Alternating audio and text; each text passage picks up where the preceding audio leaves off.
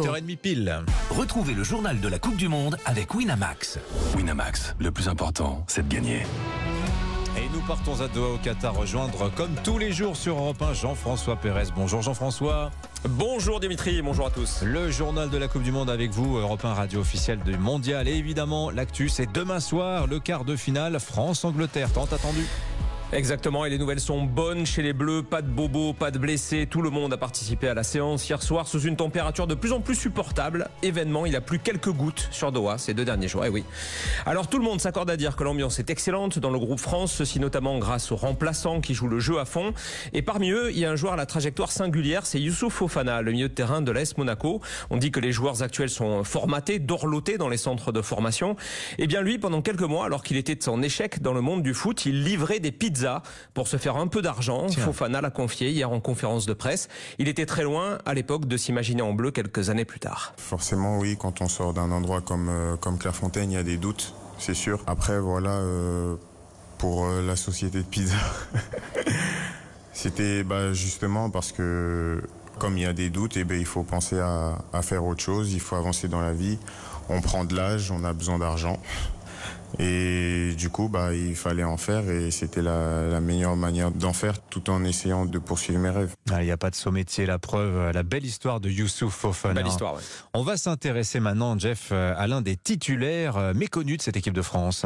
Oui, alors selon toute vraisemblance, Théo Hernandez sera là demain soir face aux Anglais, lui qui a remplacé au pied levé son frère Lucas après sa grave blessure au genou face à l'Australie. Théo Hernandez, latéral, hypertonique et technique du Milan AC, peu connu en France car il avait fait jusque-là toute sa carrière et sa vie en Espagne, mais manifestement il est très connu en Asie. Écoutez cet échange cocasse avec un journaliste chinois. You are the supercar. Vous êtes une super voiture. Les, les fans de Chine vous appellent la super voiture. Uh, it means that you are so fast. Parce que vous êtes très très rapide sur le terrain. Voiture. une Ferrari, c'est mieux. Hein Voilà, Théo Ferrari, hein, la comparaison. Osé comme comparaison, mais sympathique. hein. Oui, mais elle ne choque pas du tout notre consultante européen, cette comparaison. Notre consultante, c'est bien sûr la capitaine de l'équipe de France, Wendy Renard. Elle l'a dit à Jacques Vendroux, Théo Hernandez, c'est très fort. C'est un joueur qui aime se projeter vers l'avant. C'est un joueur qui euh, aime casser aussi des lignes. Pour le regarder assez souvent dans le championnat euh, italien, ben, souvent il est décisif euh, pour son club, donc euh, il continue à l'être parce qu'il fait des très bonnes perfs avec, euh, avec l'équipe de France. Donc euh, non, c'est un joueur qui dynamise un peu son, son côté. Il est costaud dans sa tête et physiquement. Ça n'a pas été non plus facile, si je peux dire aussi pour lui. Par rapport à l'équipe de France, ben, c'est vrai qu'il arrive un peu tard. Euh, mais aujourd'hui, il démontre tout son potentiel. Il est, euh, il est costaud, il est serein, il est, il est technique.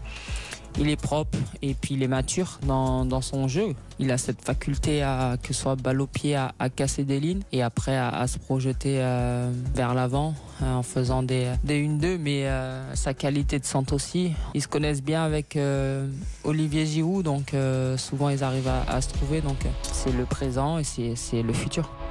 C'est le présent et c'est le futur. Théo Hernandez de l'équipe de France. Le programme des Bleus, justement, aujourd'hui, veille d'Angleterre-France. Dans une heure et demie, conférence de presse, Didier Deschamps et sans doute Hugo Lloris. Puis, entraînement en début de soirée, ouvert 15 minutes à la presse. Ce sera bien sûr le dernier avant le choc. Et je sais que vous voulez écouter en boucle, Jeff, depuis trois jours. Qui de mieux que. Gilbert Montagnier pour faire monter la température? Et oui, on s'en parlait hier matin, hein, Mbappé sur l'air des Sunlights des Tropiques, le tube imparable de cette Coupe du Monde, Gilbert Montagnier. Eh bien, il était avec nous hier soir dans Europe 1 Sport avec notre collègue et ami Didier Barbelivien. Et il nous a expliqué, Gilbert Montagnier, le coup de cœur qu'il a eu pour Mbappé. Il m'a- il m'a il m'a lu les, les phrases. Je lui ai dit, écoute, en- envoie-les-moi, tu te rappelles, envoie-moi par, Ouais, très par bien. SMS. Le lendemain matin, je me suis mis à mes claviers, à mon petit home studio, et ça m'a éclaté. Il y a une simplicité chez ce mec-là. Il n'a pas oublié d'où il vient. Et moi, euh, j'aime bien les gens qui n'ont pas oublié d'où ils viennent. Et euh, j'aime bien ce qui se passe dans sa voix. Alors, je l'ai jamais rencontré, mais, mais, euh, mais, mais, mais on va se rencontrer. Ah, ça va cartonner jusqu'au bout. ça. Bien sûr, c'est évident. On termine Jean-François avec la magnifique affiche de ce soir. Oui, 20h, Argentine-Pays-Bas, en direct intégral sur Europe 1. C'est une affiche mythique du foot, hein, revanche de la finale du Mondial 78. Cruyff, Maradona, on convoque les légendes hein, quand on dit Argentine-Pays-Bas. Avant cela, 16h, Brésil-Croatie à vivre en fil rouge. Pour le reste, vous le savez, Europe 1 Sport. Configuration Coupe du Monde, prise d'antenne, 19h15. Merci, rendez-vous est pris. Merci Jean-François Pérez.